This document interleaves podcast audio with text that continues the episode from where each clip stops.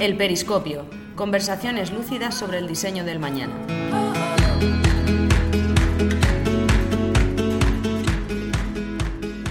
La innovación es una actitud y para que sea actitud debe ser también cultura. Solemos vincular la innovación a proyectos pequeños, digitales, jóvenes, pero la innovación bien trabajada también puede ser un gran activo en grandes corporaciones. En el podcast de hoy, Paul habla con Ana y Arancha, las dos líderes de innovación en SACIR, que nos descubren cómo conseguir que la innovación capilarice en una corporación que tiene más de 40.000 empleados.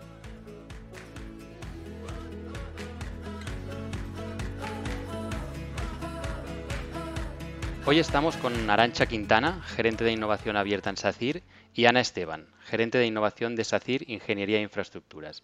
Y vamos a hablar de innovación, innovación en mayúsculas, innovación de una gran empresa. Pero dejadme decir que el reto que, nos hemos marcado hoy entre todos eh, es tratar de hacerla más accesible, más cercana y más comprensible, porque la innovación en una empresa como SACIR a pesar de estar muy bien estructurada y en procesos y, sistemas, no siempre es fácil de comprender o de, que nos sentamos identificados con ella. De hecho, muchos de nosotros trabajamos en empresas y empresas que son más pequeñas, donde a veces la innovación pues nace más del impulso, del instinto o, incluso de una oportunidad cazada al vuelo. Así que vamos a marcar este objetivo de, de, acercar la innovación de una gran corporación a un entorno más amigable, práctico y manejable. Arancha Yana, ¿lo veis factible? Claro que sí, Paul. Muchísimas gracias por, contar con, nosotras. Encantadas de tener esta conversación contigo. Allá vamos. Antes de entrar con las preguntas, a modo de contexto, me gustaría añadir que la innovación es una palabra quizá de las más desgastadas en el entorno empresarial y como otras que tenemos muy cercanas en Lucid, como son la creatividad o incluso la sostenibilidad. ¿no? y mi conclusión con el tiempo, y habiendo escuchado mil y una definiciones es que la innovación es una palabra que hemos normalizado para describir una actitud de anticipación, una voluntad de trascender y de empujar los límites, o de crear nuevos entornos de ventaja competitiva y, en definitiva, encontrar nuestro marco de diferenciación. Pero cada empresa lo entiende de, su, propia manera y tiene su propia visión. Entonces yo quería empezar lanzando esta pregunta. Eh, ¿Qué es la innovación para, para SACIR? Y que me lo, expliquéis de una manera pues, lo más simple y llana posible. Pues mira, Paul, nosotros como responsables de innovación de una gran corporación como es ACIR, la verdad es que tenemos el papel pues de observar, de inspirar, de, escuchar y en general de agitar a los equipos para que sean inquietos ¿no? y cuestionen ese status quo. La verdad es que yo creo que tenemos un papel, el papel de ser facilitadores, en el sentido en que tenemos la responsabilidad de abrir canales de comunicación entre los equipos de dentro de la compañía y los agentes externos para facilitar que, la innovación fluya. Por tanto, pues tenemos que ser capaces de detectar esas oportunidades y materializarlas en iniciativas o proyectos concretos, pero que aporten valor al negocio, no solo económico, sino también social y, medioambiental. Entonces, para ello, pues tenemos que, pensar también en el medio largo plazo y, es un papel pues muy, muy importante ¿no? dentro de la compañía. A, día de hoy, ¿cuántas personas tenéis involucradas o relacionadas con la innovación dentro del, equipo, dentro de la organización? Así a grandes rasgos, ¿eh? Contando todo el, grupo SACIR y bueno, luego entraremos en detalle de, si, te parece cómo, nos organizamos, eh, pero tenemos equipos en corporativo y luego tenemos equipos en, en cada uno de los negocios. Em, por lo tanto, podemos estar hablando de, más de entre 30 y más de 40 personas dedicadas a la innovación. Y luego, en general, hay una cultura que está calando, que es que todos los empleados tienen que ser innovadores, con lo cual es verdad que se va notando que cada uno de los empleados de la compañía, pues sí que van teniendo esa, esa actitud, ¿no? De, a favor de la innovación. Bueno, es lo que decíamos al inicio, ¿no? Que de alguna manera la innovación es es una actitud, una mentalidad con la que, o unas gafas con las que se miran las cosas, ¿no? Y que por mucho que tengamos equipos y responsables de innovación, la clave y la trascendencia está cuando, cuando a nivel estructural eh, de todo el equipo, pues esto cristaliza y llega a todos, ¿no? Y es, eh, es la manera realmente de lograr el cambio. Pues me, me, podríais contar a nivel estructura de innovación en SACIR cómo, cómo estáis estructuradas y a qué criterios responde. Pues eh, dentro de la compañía contamos con una dirección de innovación que, se encuentra a nivel corporativo dentro de la Dirección General de Estrategia, Innovación y Sostenibilidad. Y esta dirección cubre cuatro funciones. La innovación abierta, que es la, la, puerta de entrada, digamos, el puente encargado de conectar el ecosistema externo, lo que está pasando fuera, en términos de, tecnología, de modelos de negocio, de emprendimiento, de cosas que nos, que están pasando y que nos pueden afectar a nuestros negocios. Eh, y el ecosistema interno con las necesidades de la compañía, los equipos, las necesidades concretas en base a los, contratos y, eh, y, los proyectos que desarrollamos. Después tenemos el área de gobierno encargada de la gestión del portfolio de los proyectos y el sistema de, gestión del I más D más diríamos, la, la financiación externa y políticas, procesos. También tenemos un área de gestión de proyectos que son los encargados de, de, probar, de desarrollar y de implementar soluciones innovadoras junto con los equipos de, de negocio, de los contratos y de los proyectos pilotos en, en, los que trabajamos. Y por último, un departamento de cultura de, de innovación que se encarga de sensibilizar y transmitir la cultura innovadora a toda la compañía. Pero además de esto, en cada una de las líneas de negocio contamos con equipos de innovación dedicados al 100% para que ésta pueda permear a todas las áreas técnicas y desarrollo de negocio y al final eh, realmente forme parte, como decía Ana, del día a día eh, de, todos los empleados de los que eh, hacemos, formamos parte de SACIR. Y por ello también contamos con, con, una alta implicación por parte de todos los empleados, no solo los que nos dedicamos 100% a la innovación, sino eh, los, que, eh, los excelentes expertos y profesionales con los que contamos, que además se prestan a, a, poder intervenir, involucrarse en nuestras iniciativas y, y, que, y que, son capaces de, de llevar eh, y de traccionar estos, estos nuevos proyectos. ¿no? En un entorno cada vez más complejo y, cambiante, como tú decías, nos enfrentamos cada vez a, una serie de problemas que son especialmente complicados, que son eh, pues más, más retorcidos, que no tienen una fácil respuesta, no hay, no hay respuestas buenas o malas hay un nivel de incertidumbre brutal porque hay muchos stakeholders, hay, hay muchas perspectivas, hay cambio constante y la innovación es, es esta forma de funcionar, ¿no? Tú hablabas de este, esta forma de, de, pensar y de hacer que nos permite pues tener una un, encontrar las soluciones a este tipo de problemas en base a la prueba y el, error y que algo que, que funcione en concreto.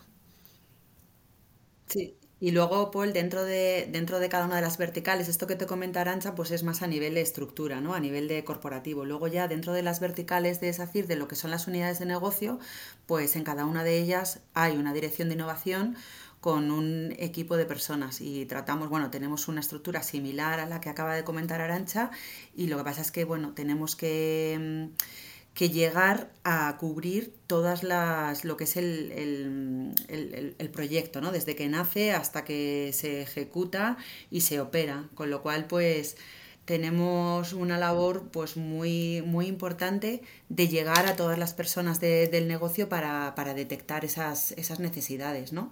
Y luego pues una otra cosa que hacemos bastante pues es el tema de divulgación para que, para que las iniciativas las conozca toda la empresa eh, y se puedan, tengan visibilidad y se puedan escalar a otras unidades de negocio, pues también tenemos dentro de, de, de dentro de mi equipo de, de innovación, tenemos eh, unas personas dedicadas a divulgar todo lo que, lo que hacemos. Eh, por, esto, por este tema os quería preguntar, habéis hablado hace un momento de, cultura ¿no? y de cómo hacer llegar esta cultura innovadora a toda la compañía y ahora decías el tema de divulgación. Eh, me interesa este tema, ¿cómo, ¿qué herramientas o dinámicas tenéis para hacer llegar este conocimiento de las distintas áreas de negocio a toda la compañía o a nivel cultura, ¿eh? que, hay un plan de formación o de una manera más, eh, digamos, un plan bien diseñado, de una manera más espontánea, ¿cómo, cómo lo ejecutáis?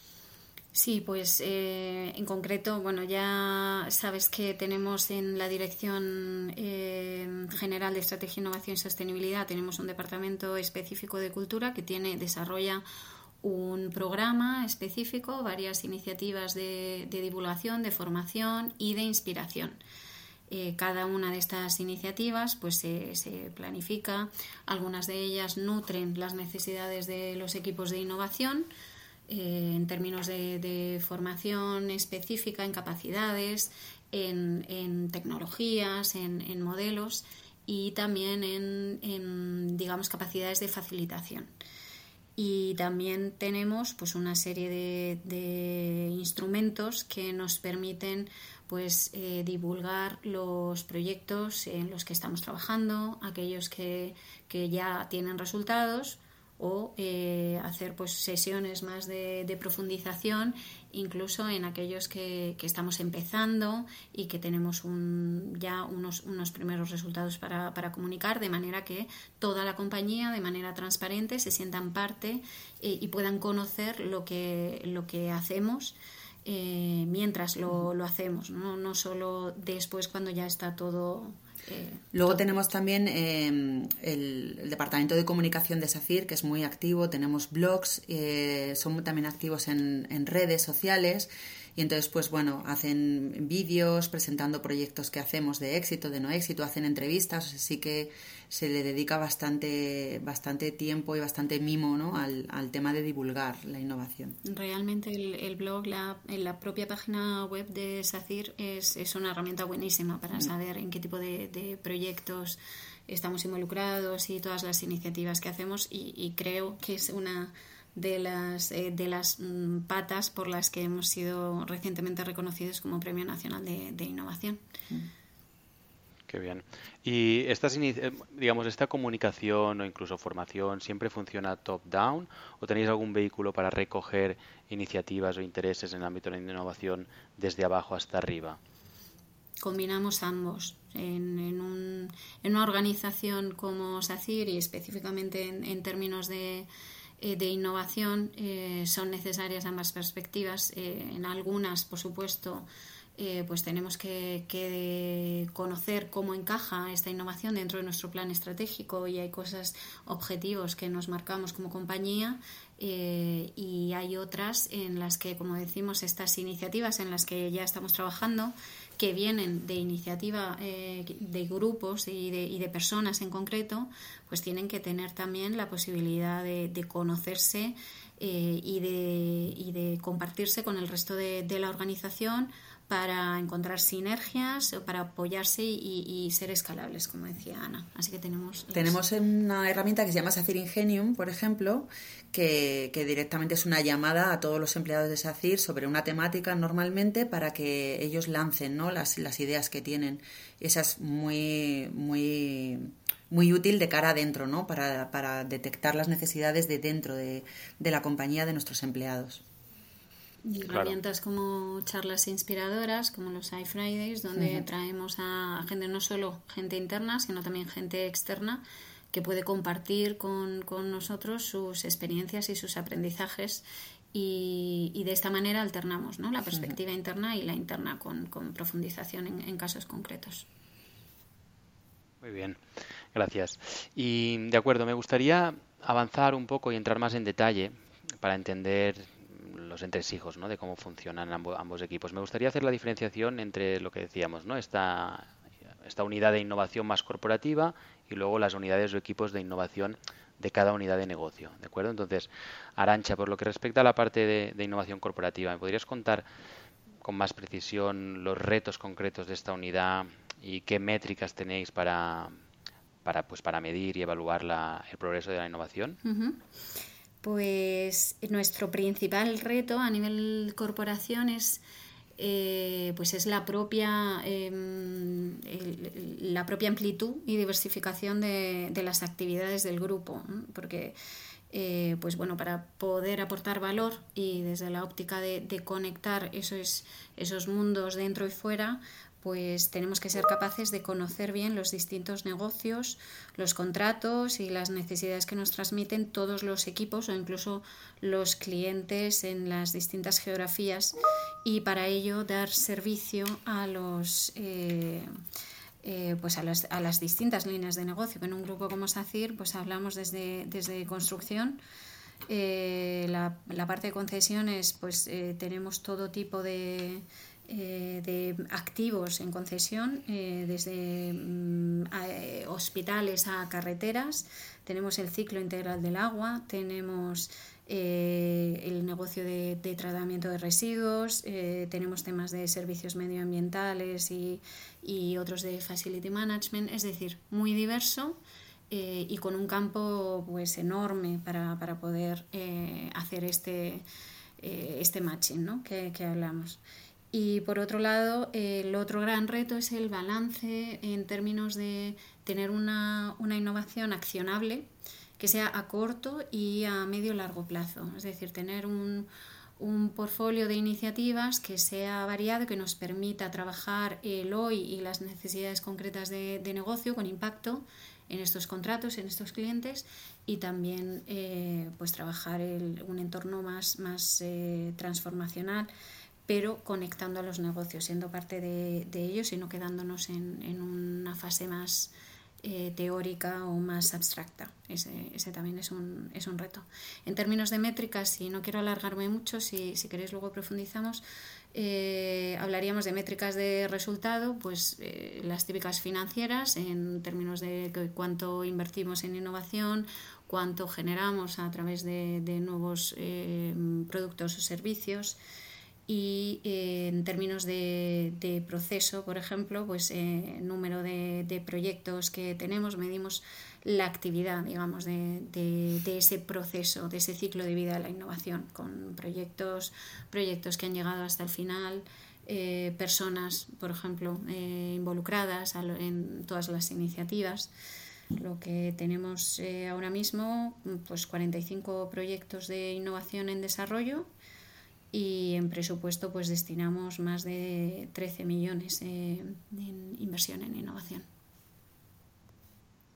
Sí, sí. Y va, em, brevemente, ¿me podrías contar un proyecto que saliera de, tu unidad? Para hacernos una idea de algún caso concreto. ¿De la unidad de corporación?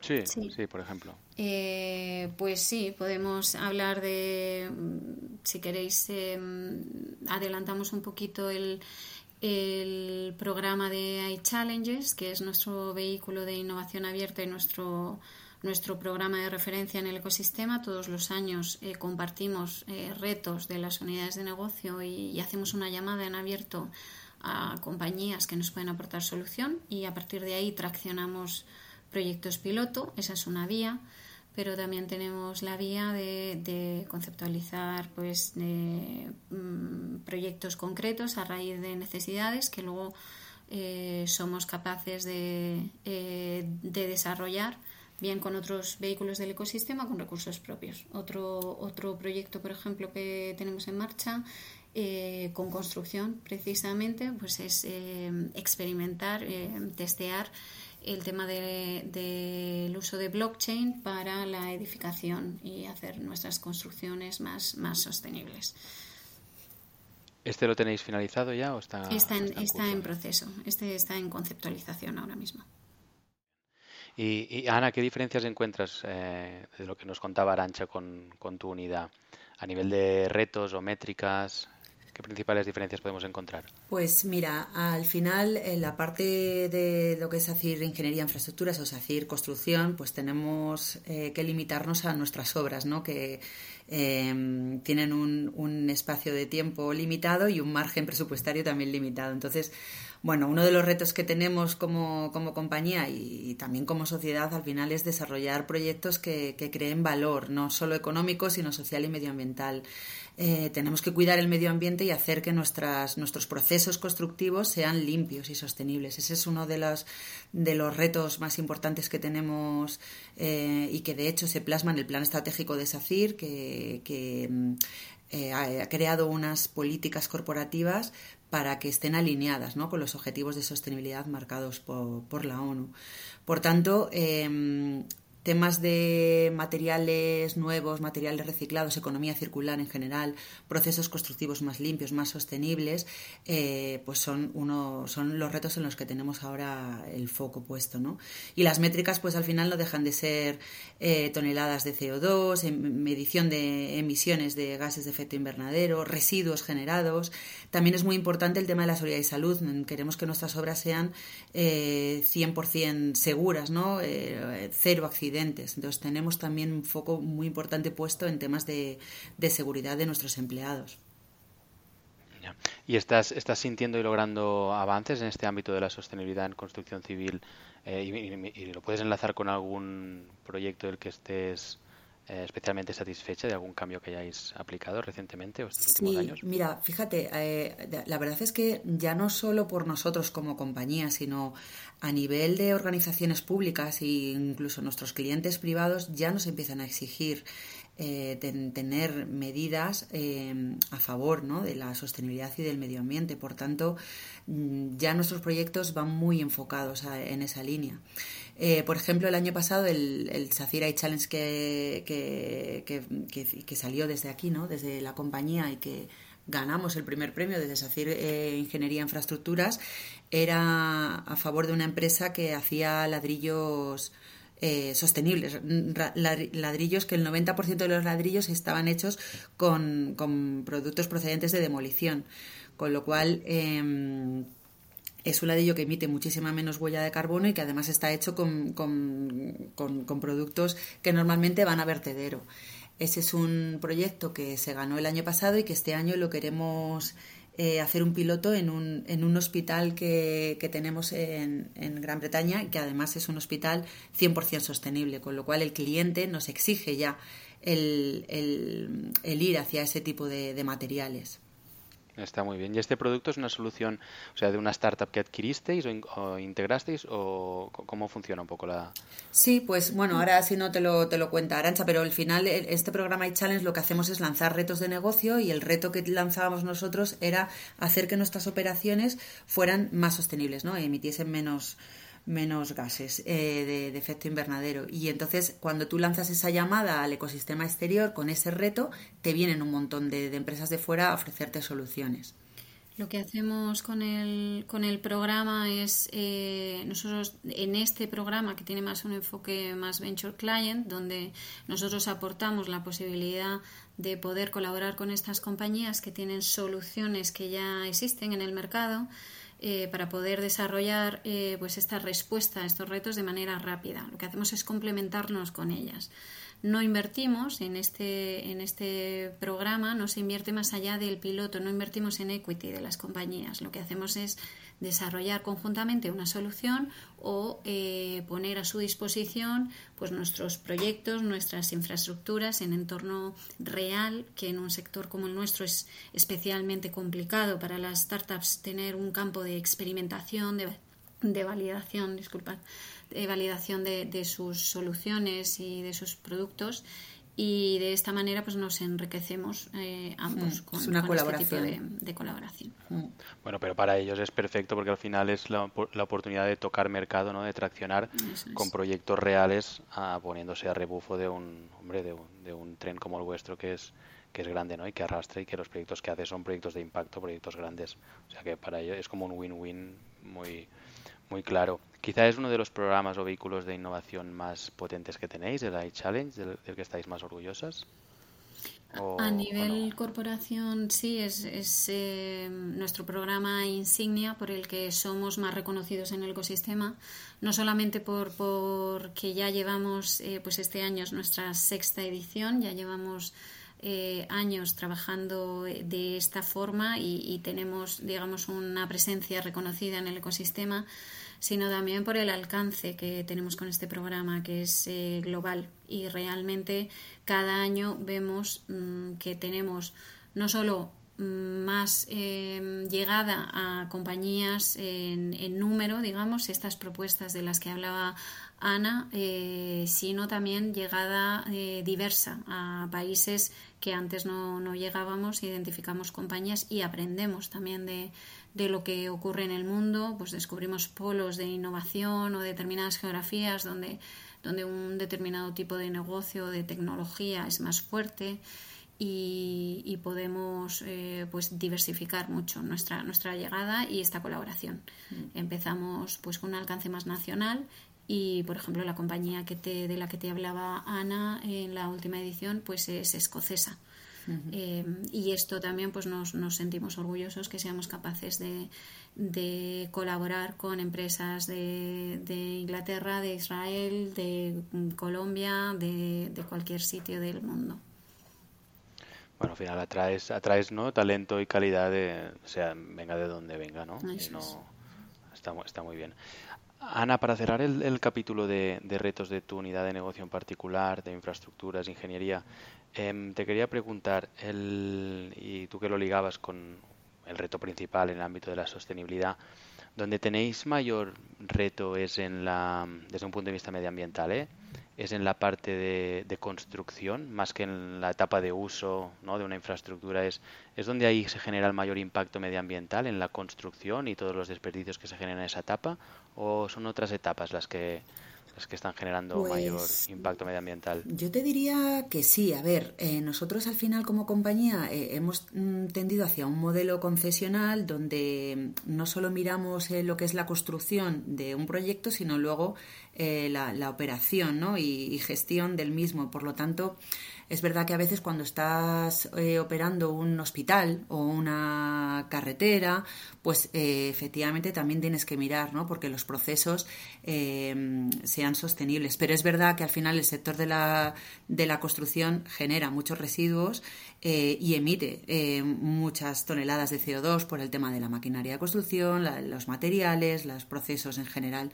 Entonces sí que es verdad que mm, es un reto muy importante que tenemos y que además eh, hay mucho por hacer, ¿no? Ahora mismo la verdad es que eh, tenemos muchas ayudas por parte de, organismos eh, porque ya nos están pidiendo ¿no? iniciativas de este tipo y, por otro lado hay mucho por hacer, con lo cual la verdad es que es uno de los, vamos, yo creo que sí, que en el sector de la construcción uno de los focos principales es ese. Es que alguna vez había escuchado, y aquí es una cifra que corre por aquí por Lucid, de que creo que en la etapa de construcción, ¿no? de creación de estas infraestructuras, eh, ya un, no sé, un 12 o un 15% de la materia prima que se utiliza ya se convierte en desecho, solo en la, en la etapa de construcción. Y el porcentaje exacto no lo sé, pero que recuerdo que me impresionó cuando lo vi, porque dices, hostia, no es durante su fase de uso luego al intentar ¿no? hacer esta, este mantenimiento, sino ya en la construcción ya estás generando un montón de desperdicios. ¿no?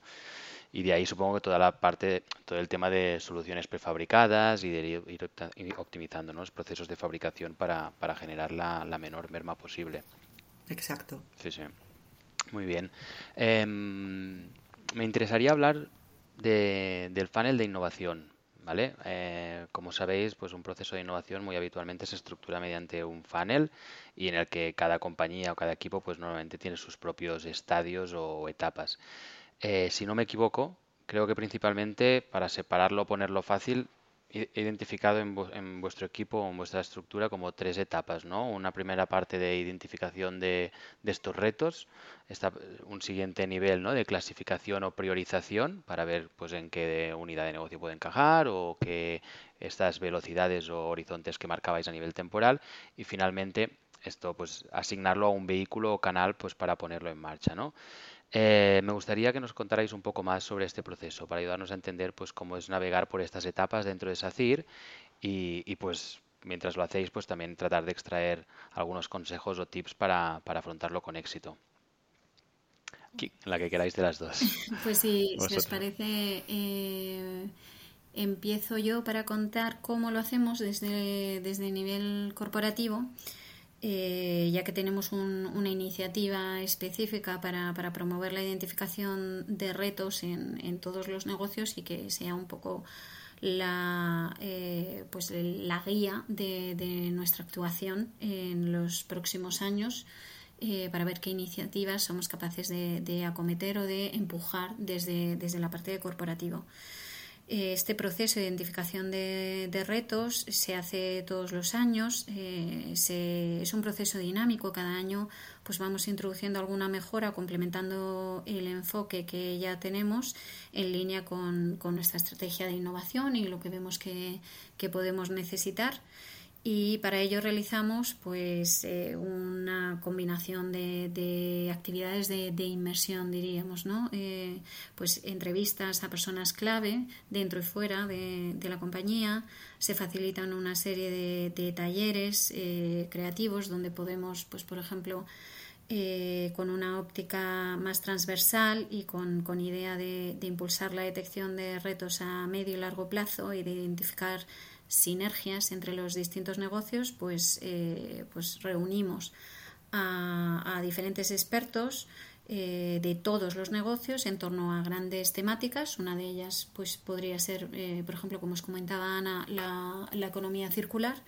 Y a partir de ahí trabajamos con, con estos representantes, digamos, y en una lógica multidisciplinar para mezclar área técnica, comercial, operaciones, innovación, y de manera colaborativa, de manera que no, que no sea jerárquico, sino abiertamente colaborativa para promover pues esas, eh, esa búsqueda de, ideas y, de aportes diferentes a través de una metodología eh, pues aplicando eh, design thinking para inspirar, co-crear, priorizar y, prototipar mm, estos, estos retos y con esto lo que tenemos pues eh, generamos mucha escucha eh, nos abrimos a la diversidad de, la compañía y bueno pues a partir de ahí abrimos un proceso de análisis de definición y de priorización con los negocios.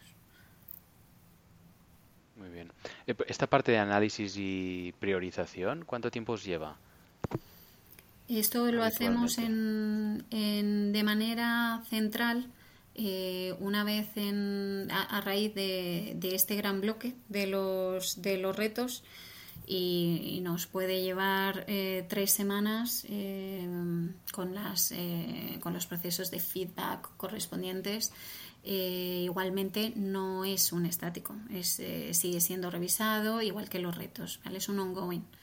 Em, porque nos tenemos que abrirnos a la posibilidad de que las pues bueno las prioridades cambien o eh, los, los, los retos por algún motivo pues pues haya que adaptarse muy bien.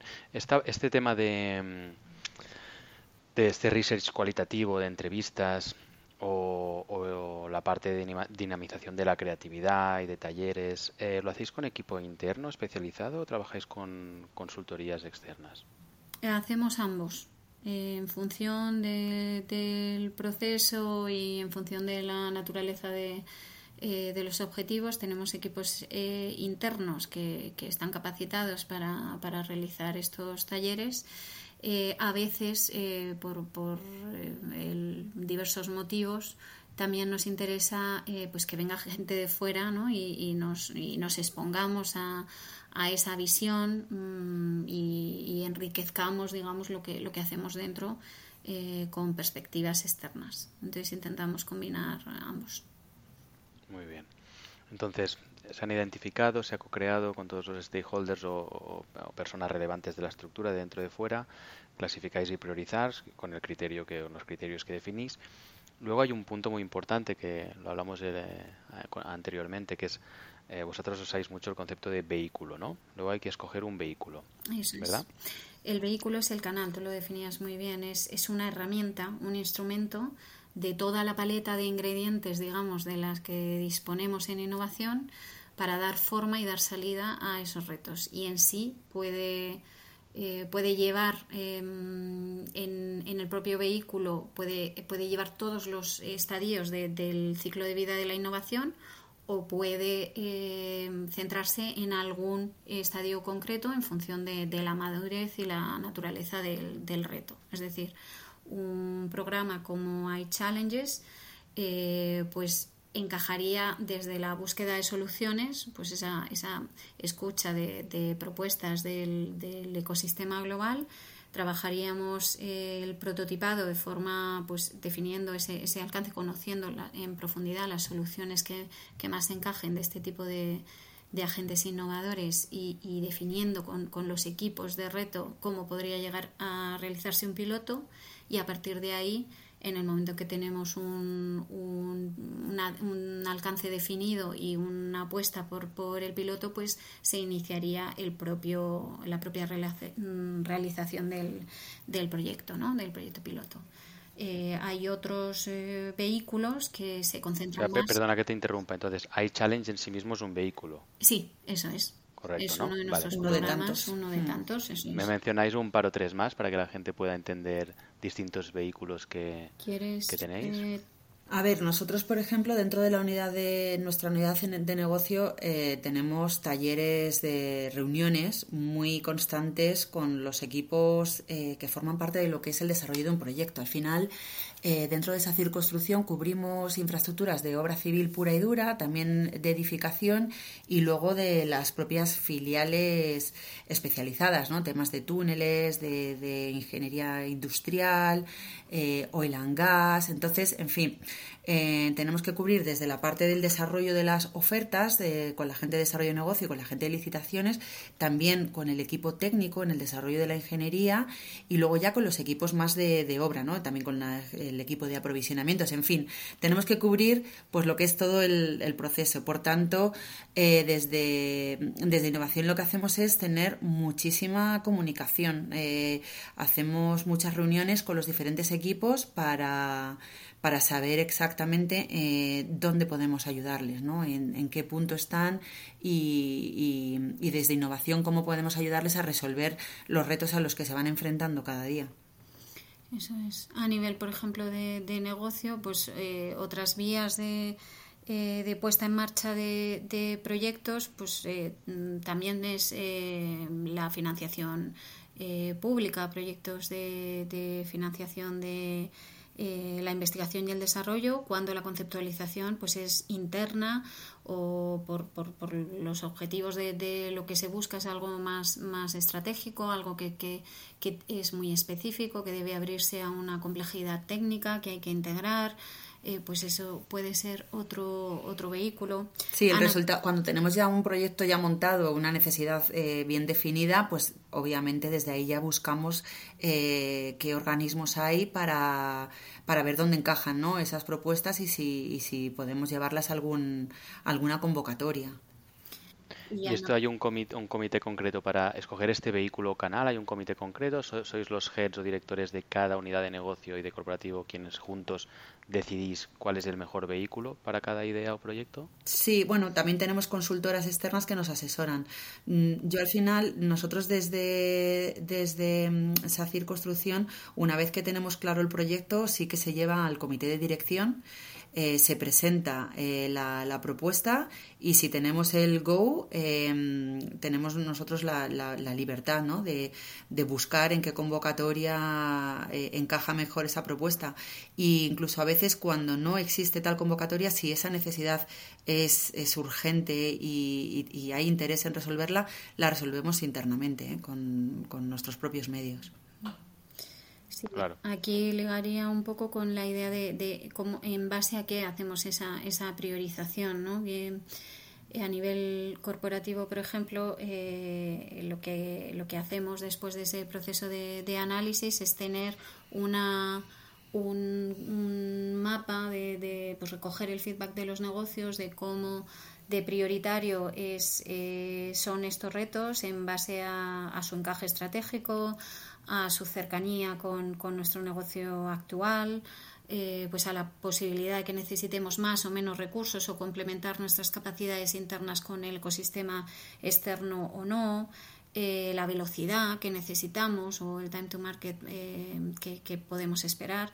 Todos estos criterios nos definen pues un poco qué tipo de, de instrumentos, de vehículos podemos utilizar eh, y también, por supuesto, pues, pues en, en, la medida en que, en que algo sea muy prioritario para, para los negocios, pues eh, incluso puede cubrirse eh, de diferentes formas, porque ya sabemos que, que, en innovación pues no existe una, una única óptica, ¿no? A veces hay que trabajar de manera complementaria varios enfoques.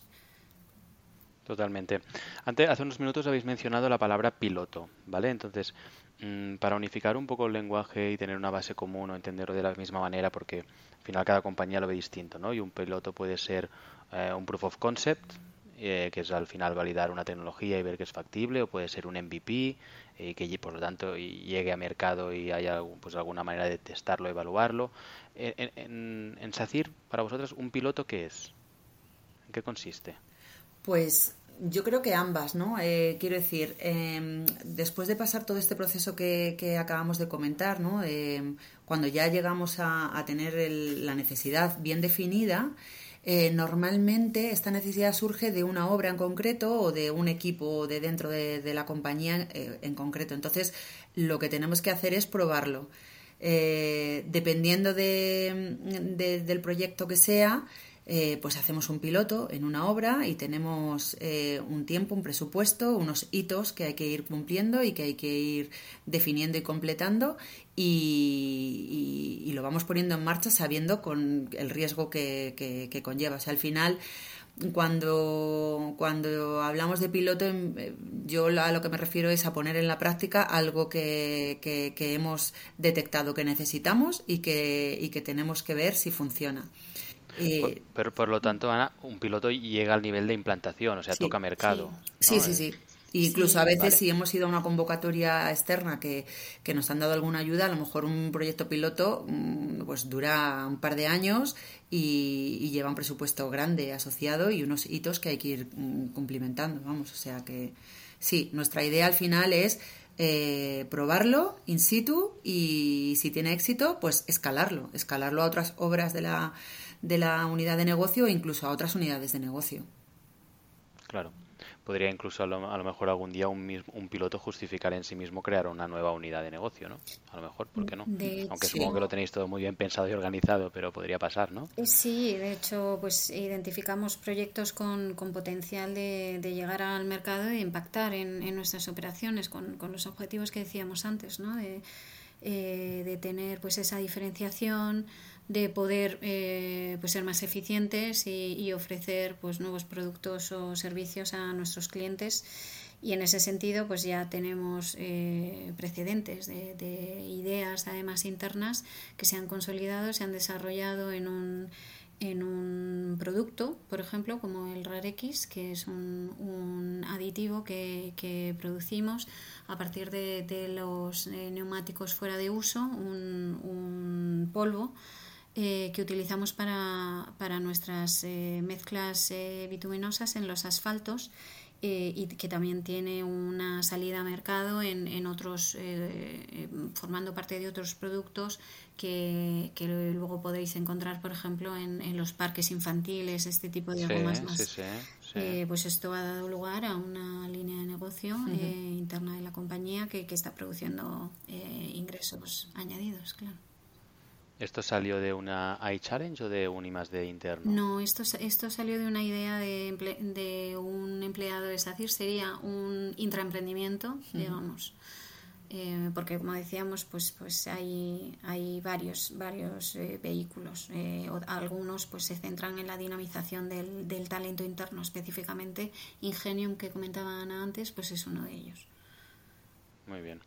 Estamos hablando bastante de, proceso, de rigor, de organización, de unidades de negocio, que es un poco la, garantía que tenéis ¿no? para lograr que la que bueno pues que el propósito de innovación que tenéis pues sea accionable y termine en cosas tangibles no pero no todos son bueno entiendo que durante el camino también hay trabas y cosas que, que lo ponen difícil y os quería preguntar por por esos enemigos, ¿no? ¿Cuál es el principal enemigo de la innovación en SACIR, bajo vuestro punto de vista? A ver, hay, hay varios enemigos.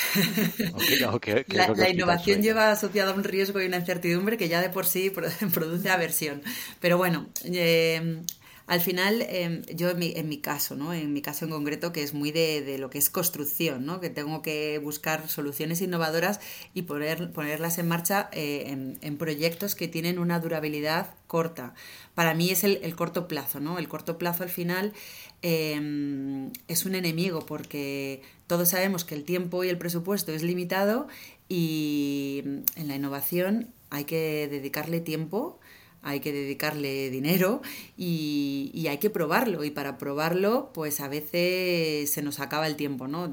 si quiero probarlo en una obra que tiene una duración de 12 meses, pues em, ahí el tiempo juega en mi contra. Es verdad que la suerte de estar en una compañía tan global como esta, pues me permite eh, ir a probar eh, proyectos em, pues eh, dentro de otras unidades de, negocio. A lo mejor lo queremos probar en una carretera, pero una carretera que estamos concesionando, con lo cual intentamos evadir esos enemigos con estas, pues yendo, yendo a proyectos que están a lo mejor en otras unidades de negocio.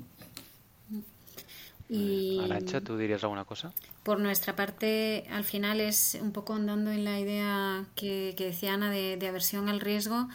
Lo que encontramos es que tenemos pues dos mundos diferentes, ¿no? dos lógicas completamente distintas, que son la de las operaciones, donde como compañía necesitamos ser previsibles, tener las cosas bajo control, eh, debemos tener una fiabilidad, es lo que nos premian los clientes y, nuestro, y el mercado ¿no? al final. Y una lógica de innovación donde tenemos que, gestionar el, riesgo, donde vivimos en la incertidumbre y necesitamos experimentar para, tener estos aprendizajes. Entonces, casar estos dos mundos eh, pues es, es, eh, es complicado y por eso pues tenemos que acudir, como dice Ana, eh, pues eh, afortunadamente tenemos eh, en el propio grupo pues toda la cadena de valor de, desde el diseño, operación de, y, y, el mantenimiento de estas infraestructuras. bueno, pues en cada es encontrar la ventana en cada una de las oportunidades concretas para, para intentar pues gestionar estos, estos enemigos, ponerles coto y tener eh, pues una vía de salida para, para traccionar y hacer eh, realidad el, proyecto. En equipo, la verdad es que lo hacemos colaborando juntos. Eh, tenemos reuniones mensuales, todos los equipos de innovación. y, y, al final eso es lo que hace que podamos traccionar ¿no? estas propuestas, trabajando en equipo, colaborando los unos con los otros. Este trabajo en equipo, estas unidades con sinergias compartidas y demás, es quizá uno de vuestros mejores aliados en la innovación?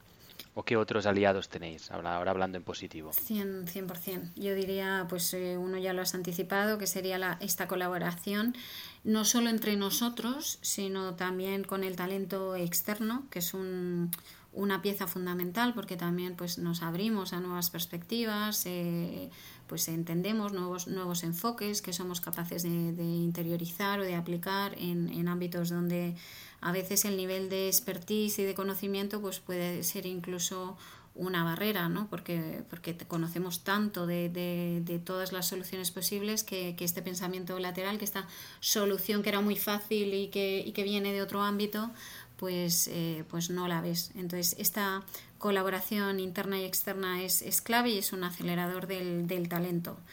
Y, bueno, pues eh, de nuevo desde aquí, gracias a, esto, este, toda la gente y los equipos internos que tenemos que se involucran en, en nuestras iniciativas, porque eh, juntos eh, somos capaces de, llegar a, sitios donde no llegaríamos y la otra palanca es el ecosistema. Para nosotros desde Innovación Abierta el ecosistema de SACIR que cultivamos, un ecosistema propio de potenciales eh, socios de las compañías que, y soluciones que, conocemos, que están en el mercado, que nos llegan.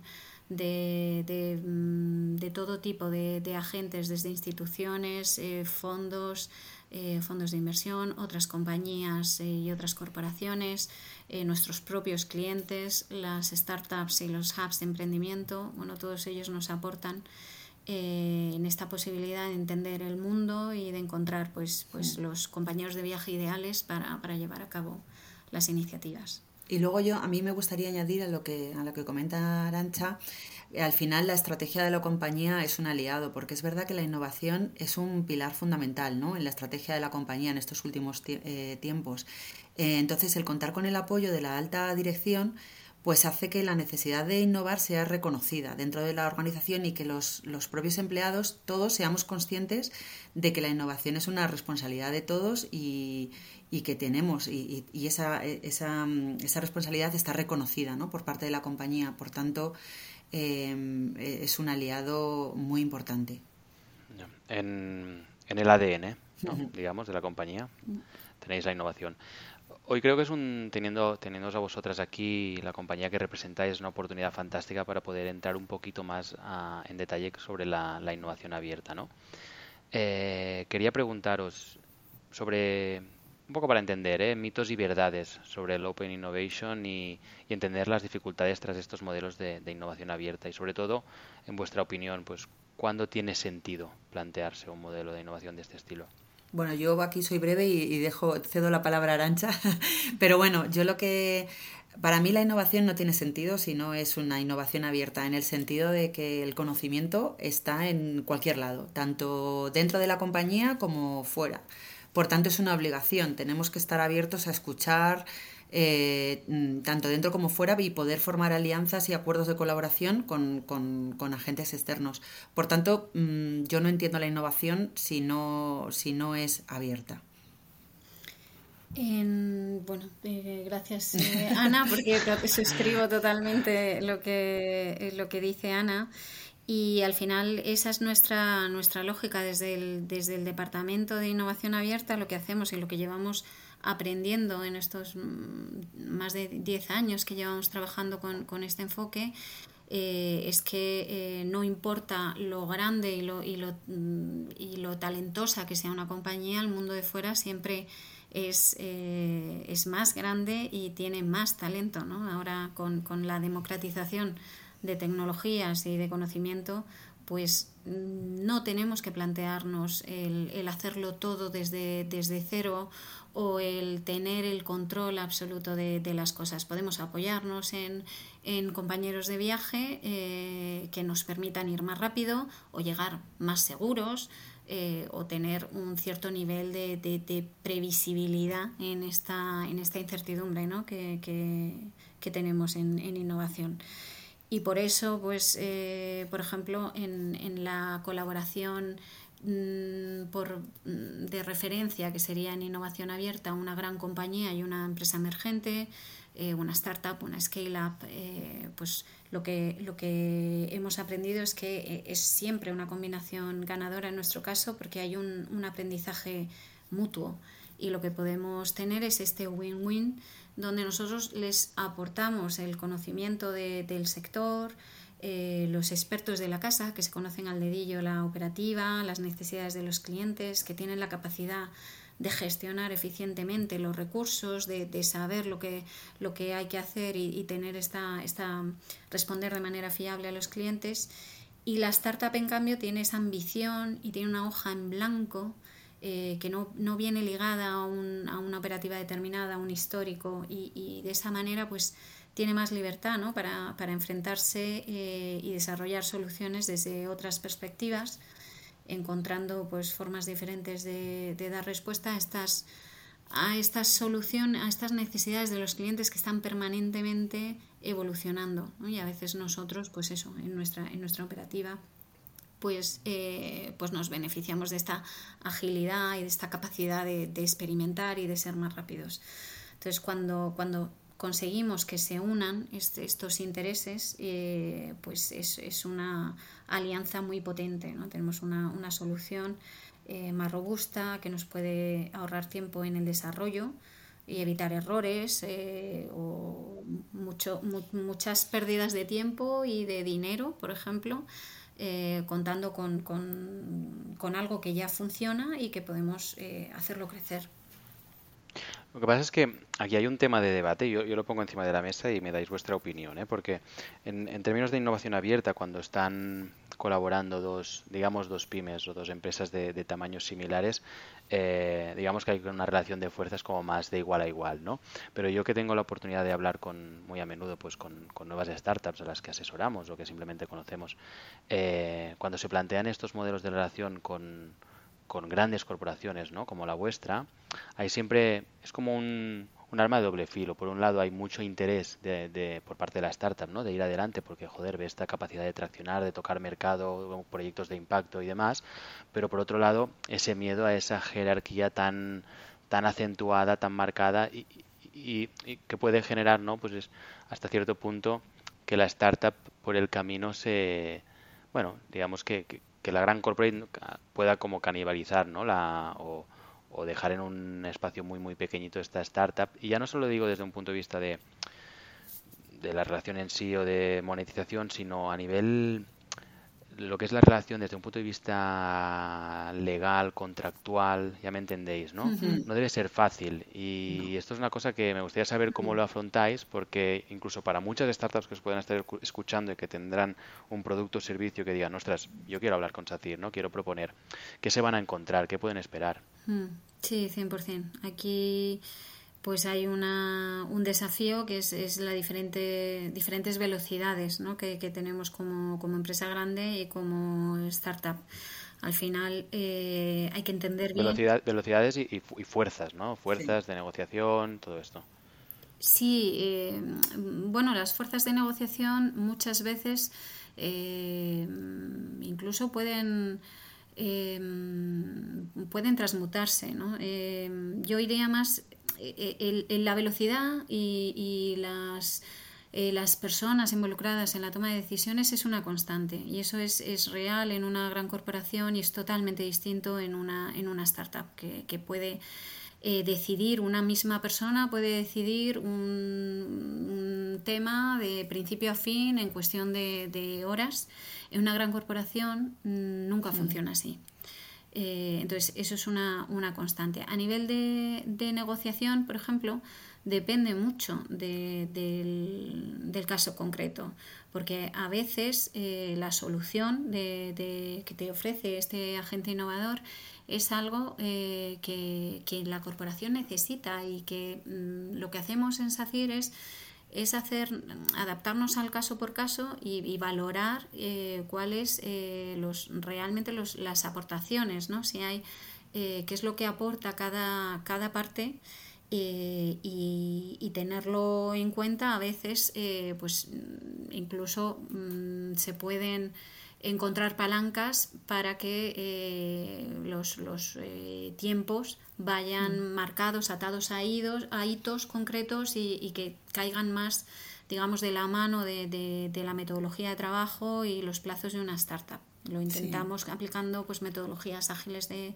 de, control de proyectos y también sabiendo navegar la, la organización, ¿no? de, pues al final con, muchos interlocutores, pues creemos que es eh, bueno apoyarse en interlocutores únicos, tener personas de referencia que conocen la organización por dentro y que son un poco pues los conocedores de esa solución, de los objetivos que nos hemos marcado y velan por, por esos intereses que no son ni concretamente de la startup ni concretamente de la compañía. Que podemos hacer un, un, tercer eh, interés, digamos, una un papel de vela por, por los objetivos del proyecto. Sí, eso, eso que comentaba yo al principio, que tenemos un papel facilitador, pues en ese sentido la verdad es que eh, es prioritario, o sea, para intentar que, que, las velocidades de unos y otros se alineen y eh, es, es, muy importante la labor que hacemos nosotros desde innovación, que es intentar agilizar y mover y agitar a los equipos para que para pues, alinearnos un poco mm. con las expectativas de la startup comunicar mucho las, las necesidades y las dificultades en, en, cada uno de los dos mundos. Muchas veces la, la, startup, los emprendedores no conciben lo que pasa en el mundo corporativo, eh, pues se, se, se, mm, pueden ser más impacientes.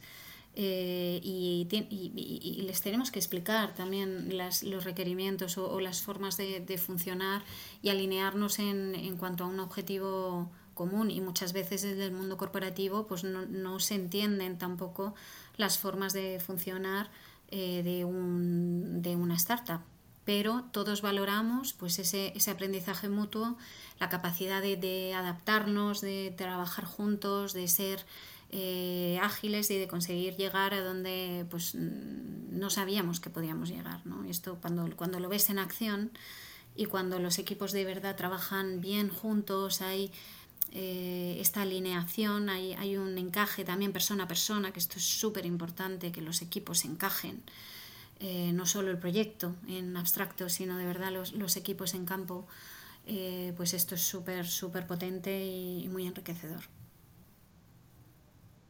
Muy bien. Eh, sí, sí, reitero que es, es, un arte y es la clave, aprender a relacionarse entre, bueno, eh, con startups y viceversa, y que una startup entienda y, aprenda cómo relacionarse y tratar con una, con una gran corporación. Mm, tema de presupuesto. Mm, me encantaría saber que podáis explicar a los que nos escuchan cómo se maneja un presupuesto de innovación en SACIR.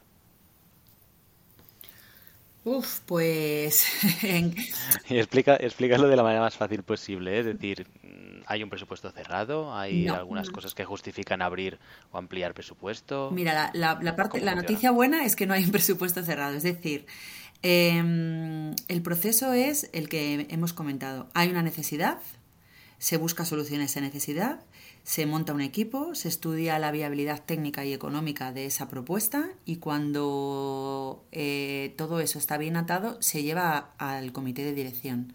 Si el comité de dirección em, lo ve necesario y hay que implementarlo, pues eh, a partir de ahí se buscan ¿no? las opciones que hay para, ver si hay algún tipo de subvención o ayuda eh, externa. Pero si no la hay y es necesario eh, traccionar ese, esa propuesta, se hace y se cuenta con, con, la ayuda, con el presupuesto interno.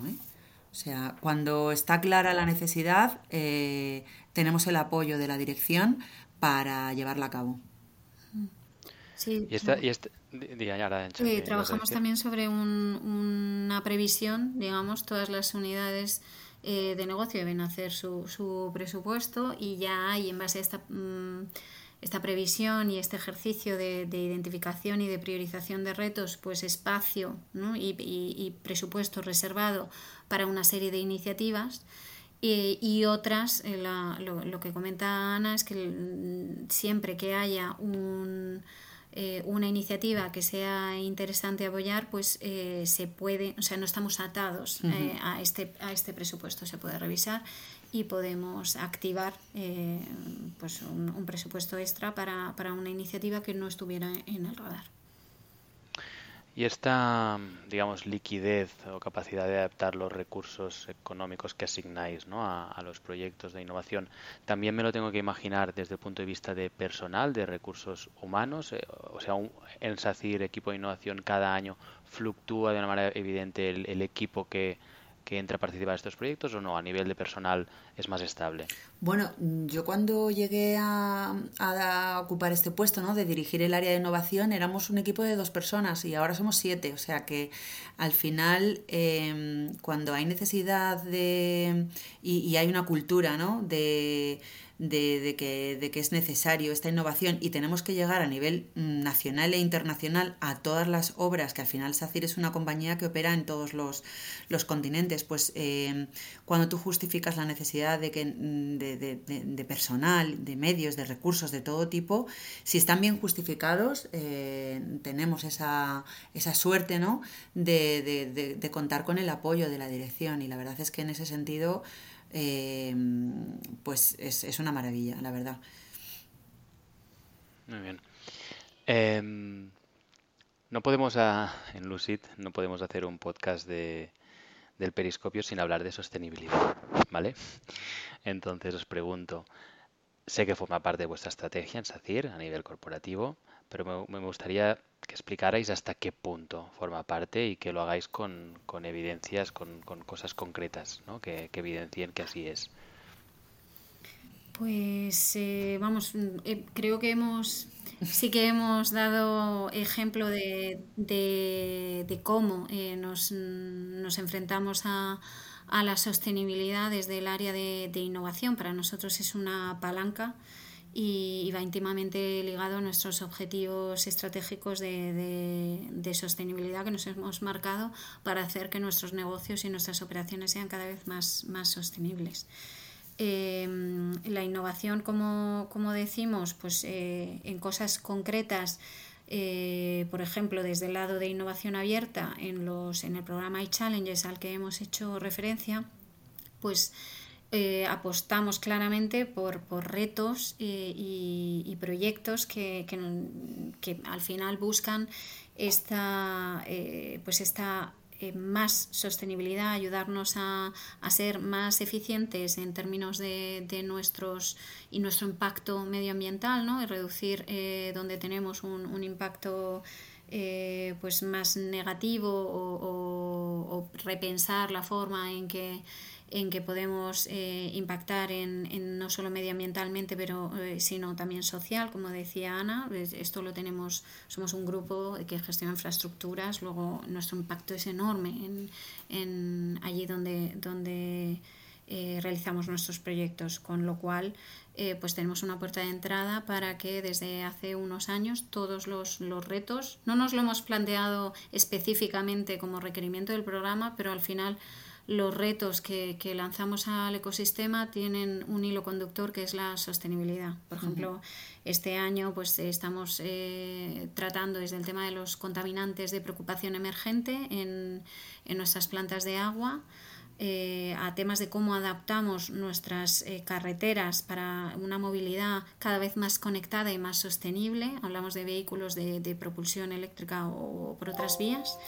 Y también eh, tenemos el, tema de, cómo reducir eh, nuestro impacto medioambiental y, eh, y en estas comunidades obteniendo una mejor información en los proyectos constructivos, ¿no? en, fases tempranas, para poder dimensionar y, poder pues hacer más mm, menos invasivo el, eh, la fase de, de diseño y, y, de ejecución del, del propio proyecto.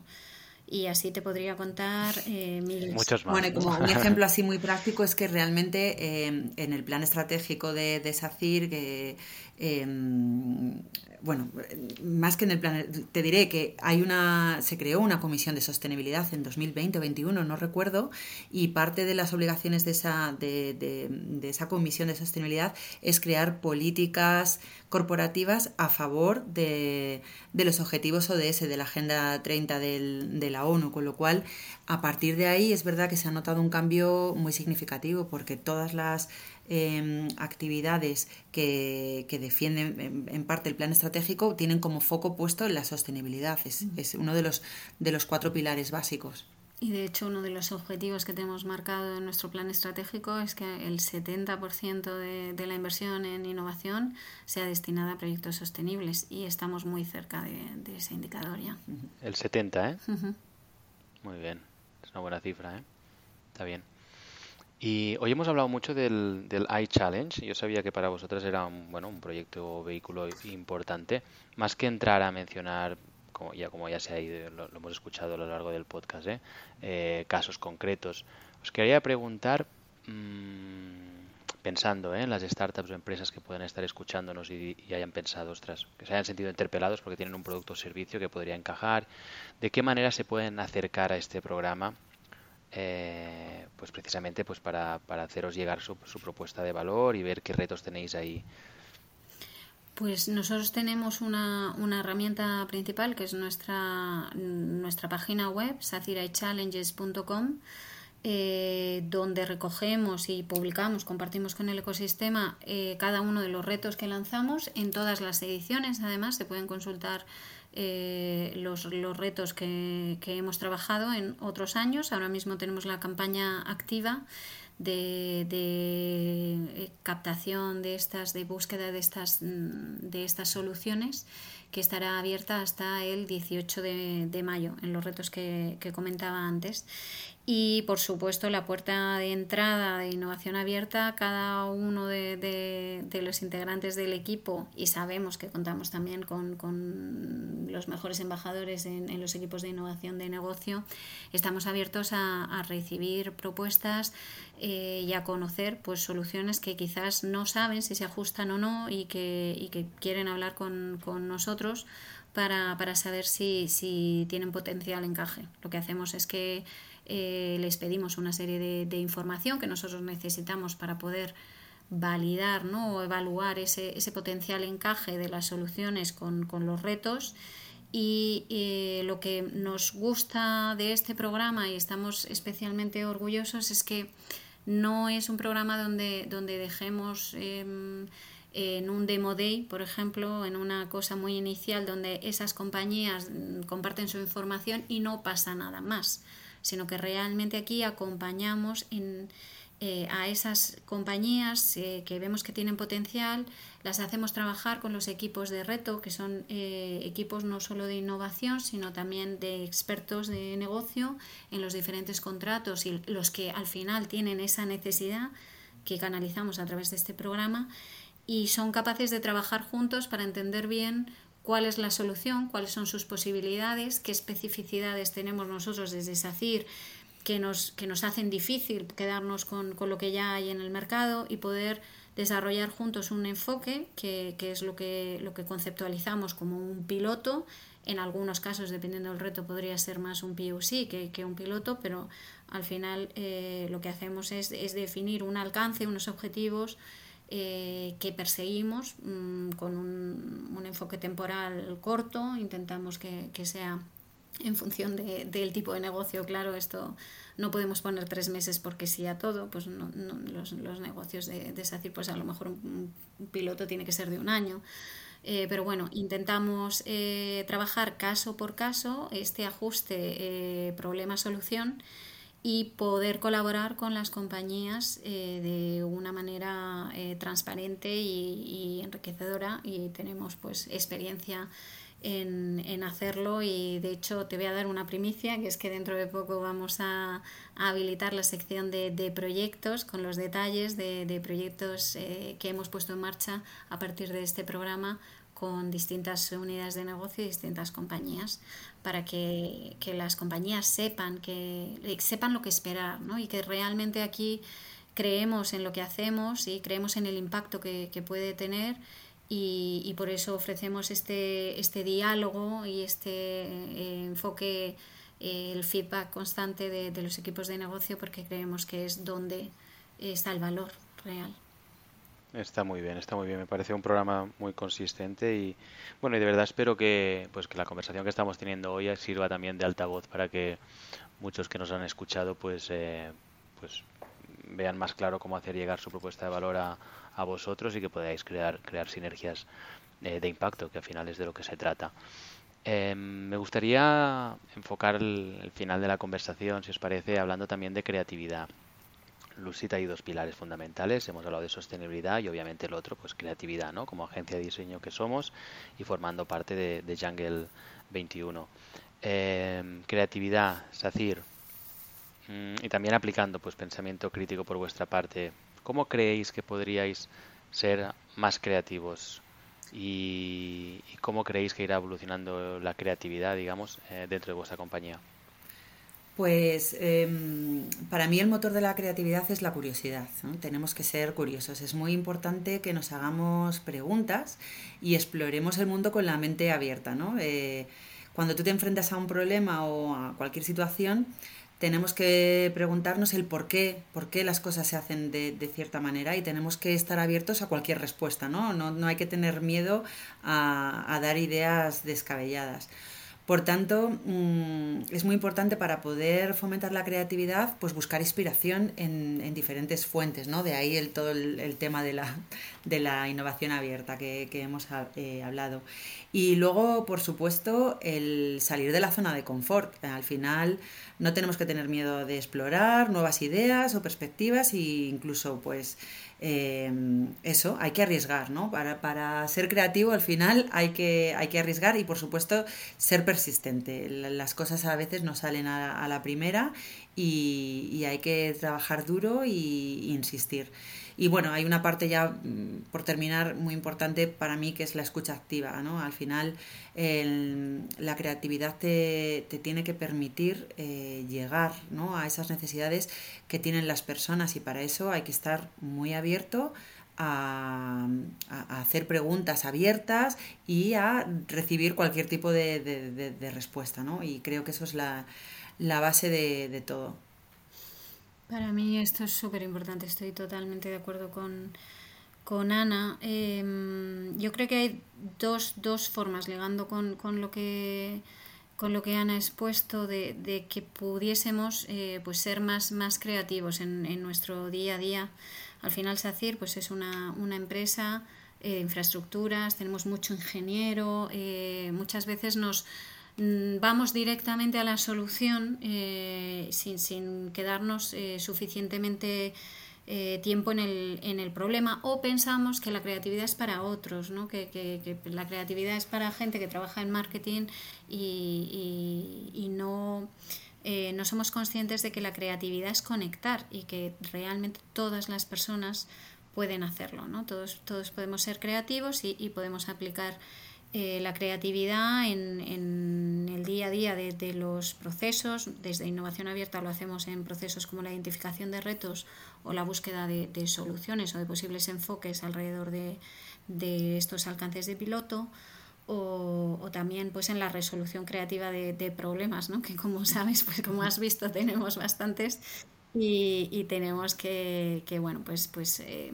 sortear eh, y, estar abiertos a nuevos enfoques para, sortearlos. Y esto es imposible hacerlo sin, sin un respaldo, sin que la gente se sienta segura, porque como dice Ana, hay que ser curioso, hay que, hay que saber escuchar. Eh, y si, si, la gente eh, pues no tiene este pensamiento crítico que tú, que tú hablabas, no, no siente confianza para expresar sus ideas eh, abiertamente, pues, pues no, no vamos a, poder aprovechar todo, todo el potencial que tenemos. Así que esa, esa es la parte que saber tener una organización flexible que hace que, que, la gente se sienta segura, se sienta cómoda y y, con ganas de, aportar, eh, pues es donde también eh, trabajamos para, hacer que pues con un, eh, un, acercamiento a metodologías más ágiles, pues donde, donde, poder tener espacios donde podemos trabajar más colaborativamente y no solo jerárquicamente, pues bueno, avanzar en, en estas, en estas líneas también nos hace ser más atentos y, poder em, pues recibir esos, esas aportaciones de valor de, de, todas las personas que, que, formamos parte de SACIR.